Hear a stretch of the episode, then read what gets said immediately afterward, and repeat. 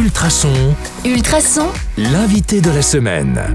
Bonjour à tous, c'est Anka. Vous le savez, on est en compagnie de Gérard Couronnet, bourgmestre de Genappe. Aujourd'hui, on va parler des erreurs à ne plus faire parce que, en général, les reconnaître, c'est déjà apprendre à ne plus les refaire. Bonjour Gérard, est-ce que vous êtes d'accord avec cet adage? Euh, oui, je suis d'accord. Oui. Alors, du coup, vous me voyez venir avec mes gros sabots. C'est quoi votre, euh, votre grosse gaffe euh, dernièrement? Mais elle n'est pas dernièrement, mais elle est encore porteuse aujourd'hui. C'est de faire confiance à des gens qui ne le méritent pas.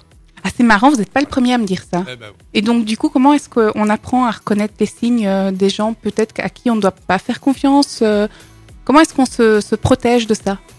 Mais se protéger, ou se protéger, il faut d'abord s'en rendre compte. Oui. Et pour s'en rendre compte, ben, ça met un certain temps, évidemment.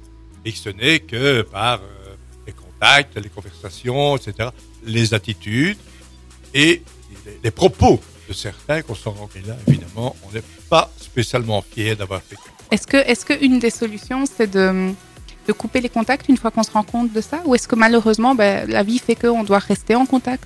Et donc, euh, ne plus accorder sa confiance si on doit rester en contact avec ces personnes-là euh, On gère ça comment finalement?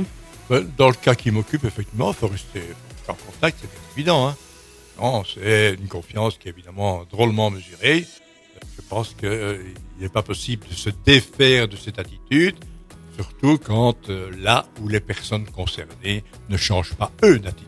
Oui, ça c'est compliqué. Allez, euh, passons à une note un peu plus positive. Euh, Qu'est-ce qu'on peut vous souhaiter pour 2023 Premièrement, la santé.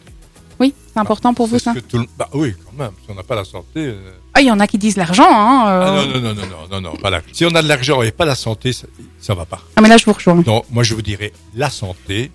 Je suis plutôt jeune évidemment, ça fait un bout de temps que, que je fais de la politique et euh, je suis encore en bonne santé et j'en suis très heureux et je fais beaucoup pour la conserver. Eh bien, merci beaucoup. On se retrouve demain sur le 105.8 FM ou en podcast sur ultrason.be pour parler des projets 2023. À demain.